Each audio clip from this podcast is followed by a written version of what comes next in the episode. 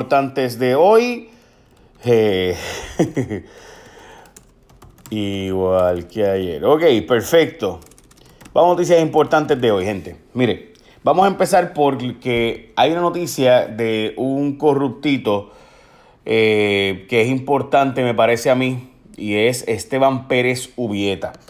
Esteban Pérez Ubieta es del corillo de Elías Sánchez y de Wanda Vázquez y del corillo de Ricky Rosselló eh, él, by the way, la esposa de eh, Esteban Pérez Jubieta también fue vinculada a mal uso de fondos públicos en la zona de hace, bueno, para, hace tiempo, by the way. Y es asesora de Wanda Vázquez actualmente, ella es asesora de Wanda Vázquez actualmente, escuchen bien, en fondos federales. Así como usted lo oye. O sea, ella fue vinculada a corrupción en uso de fondos federales y Wanda Vázquez la tiene de asesora de fondos federales. Mal uso de fondos federales, vamos a ponerle así. Pues Esteban Pérez Ubieta ayer se declaró culpable por precisamente estar traqueteando en las subastas para que los del corillo de él, del PNP, fueran los que se llevaran la subasta en el Departamento de la Familia, bajo la sombría del Departamento de la Familia y no otros. Él se declaró culpable ayer. Aún así, bajo esta administración de Ricardo Rosello y ahora Wanda Vázquez, él representó a la Secretaría de la Familia, se pasaba actividades del Departamento de la Familia, eh, tenía acceso al Centro de Operaciones de Emergencia tras el huracán María, etc. Esto no es chiste, no es una exageración, gente. Literalmente esto está pasando en la cara del pueblo de Puerto Rico, donde se declaró culpable ayer el que traqueteaba con las subastas y cuya esposa fue vinculada al mal uso de fondos federales y es la asesora de Wanda Vázquez en fondos federales en Fortaleza. No estoy exagerando, no estoy vacilando. Todo esto está en los links que yo les pongo. Si usted va ahora mismo a jfonseca.com, lo puede encontrar para que usted mismo los lea por usted mismo y vea la noticia. By the way, me dice Ángel que tengo peluca. este, en las mañanas, pues yo, eh, pues, whatever. Este, me la hiciste reír. Eh, ok, so estamos hablando de una persona que se de nuevo traqueteó con fondos públicos. No es una exageración. Esteban Pérez Ubieta se declara culpable. Este sujeto tenía acceso al Centro de Operaciones de Emergencia tras María, representaba a la Secretaría de Familia en reuniones, era la voz, literal, sí, la Secretaría de Familia que todavía está del Departamento de la Familia. Este sujeto se declaró culpable por estar traqueteando subastas para asegurarse que el corillo del PNP fuera, escuche bien, el que se llevara la subasta de fondos públicos. Su esposa, asesora de Wanda Vázquez, también fue vinculada a mal manejo de fondos federales. pero ya ustedes saben. Bueno, identifican problemas en escuela, pero recomiendan abrirla. Esto es una escuela, un documento que vamos a subir a todas las redes sociales, donde un ingeniero dice, mira, esta escuela es de columna corta, puede fastidiarse, pero aún así úsenla. By the way, eh, se ha identificado sobre 60 escuelas que de seguro tienen problemas estructurales, 14 que no van a reabrirse sin duda por parte de AFI.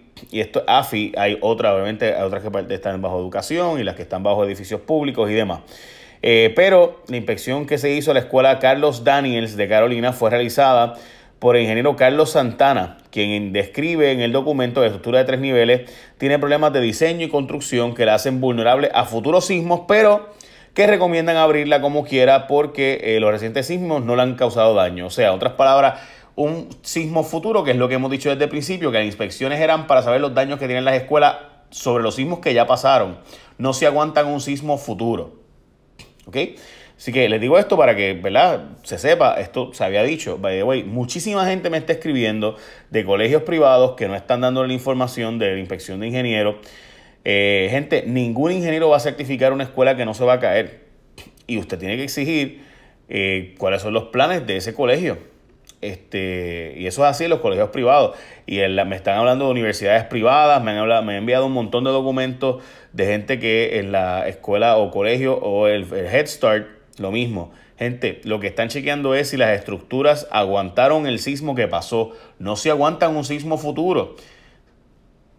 Si casi ninguna de esas estructuras aguantaría un sismo de 8 puntos y pico. De hecho, en Puerto Rico los códigos de construcción de 6.5 o más son nuevos, o sea, son ahora. Así que son del 2019 para acá, así que todo lo que se construyó 2018 para allá no está hecho para los códigos para aguantar gran cosa. Así que, eh, y eso es toda la construcción de Puerto Rico, toda, completa. Recuerda que construimos pensando en huracanes, no en terremotos. Eso no es mi opinión, esos son los hechos. Eh, así que el Colegio de Ingenieros los días decía, mira, aquí los códigos de construcción que exigen que se va a construir, que ahora es que se pide que aguanten un sismo de 6.5 y eso tiene un montón de otras variables por si acaso. Así que los padres tienen derecho a exigirle a los colegios cuál es el plan, cuáles son los planes de desalojo, cómo, qué, harían o, o cuáles son los planes de mejoramiento. Pero colegios bien caros, bien caros en Puerto Rico, estoy hablando de los más caros, no aguantarían tampoco un sismo grande en Puerto Rico. Y eso pues no es mi opinión. Ahí está, muchos de esos colegios bien caros, bien caros, fueron hechos en los 1900 a principios y demás. Y de hecho me informan de que hay hasta posibles demandas a colegios de los bien caros, bien caros, de esos que valen 14 mil pesos al año, eh, porque no han dado la información de los trabajos que se han hecho para reabrir y asegurarse la tranquilidad de los padres con la, asegurar la propiedad. Bueno. Vecinos, eh, gente, esta noticia es del vocero y la verdad es que tienen que leerla. Estos vecinos de una urbanización de Yauco no quieren a vecinos Fuchi que perdieron sus casas allí. Estos vecinos, hay unas 16 residencias en una urbanización que aparenta ser algo exclusiva en Yauco, Emerald View, que no se terminó por el desarrollador y la cooperativa la cogió. El alcalde está empezando a usarlas para mudar refugiados allí. Y los vecinos dicen, pero espérate, ¿cómo tú me vas a, a mudar a mí aquí a eso gente fuchi? Esto no es mi opinión. Lean la noticia. De verdad que es que es increíble. Eh, los, ellos mencionan pues que si le mudan gente así allí, como refugiados, pues va a aumentar la delincuencia, que ellos son profesionales que salen a trabajar eh, y que por tanto pues va a aumentar la delincuencia y el tráfico de gente y que le va a bajar el valor de sus propiedades si dejan entrar a gente eh, como los refugiados. Esto no es mi opinión, eso es lo que dice la noticia y pusieron a dos vecinos que estaban quejándose. Mientras eso ocurre, una doctora, by the way, en la zona suroeste, la doctora Enid Santos Cintrón, eh, se le perdió su casa y su consultorio, su oficina médica, y aún así ella sigue dando servicios de voluntario en Guayanilla. Así que felicidades a los puertorriqueños y puertorriqueñas, nos podemos sentir orgullosos de tener a Enid Santos Cintrón como una médico puertorriqueña aquí que pernocta tras perderlo todo su servicio en la comunidad donde nació y se crió y está dando servicios gratuitos. Esta señora, Dios me la bendiga, doctora Enid Santos Cintrón. Está en primera hora esa historia, si la quieren leer, de verdad que te a sentir bien. Eh, buenos seres humanos en Puerto Rico. También hay de lo otro, como los de Yauco. Bueno, agencias dicen que terminarán hoy la inspección de las escuelas. 600 escuelas fueron o están siendo inspeccionadas por OMEP, eh, y por AFI. En trabajos que se esperan culminen hoy. En cuanto a AFI, ya han identificado 55 planteles. Por si acaso, eh, AFI es la agencia que dirige el hermano del alcalde de Bayamón, eh, que todo el mundo sabe que contrata a un montón de gente vinculada al PNP para dar los contratos. Recuerden ustedes que el Colegio de Ingenieros había ofrecido hacer el trabajo gratis de, y ayudar en esto de ingenieros estructurales, pero prefirieron pagarle a empresas para que hicieran ese trabajo de inspección. Entonces, mi opinión, Ahí estaban las noticias sobre eso, lo hemos reportado hace ya una semana. Eh, Donald Trump declaró a Puerto Rico zona de desastre mayor, sin duda específicamente Ponce, Guanica, Guanilla, Peñuelas, Yauco y Utuado podrán tener ayuda individual. Hay que ver cómo se va a hacer eso en específico. Permitirá que se otorgue asistencia financiera al gobierno de esos seis municipios de hasta 75% del costo total de las gestiones que se hagan de emergencia y recogido de escombros.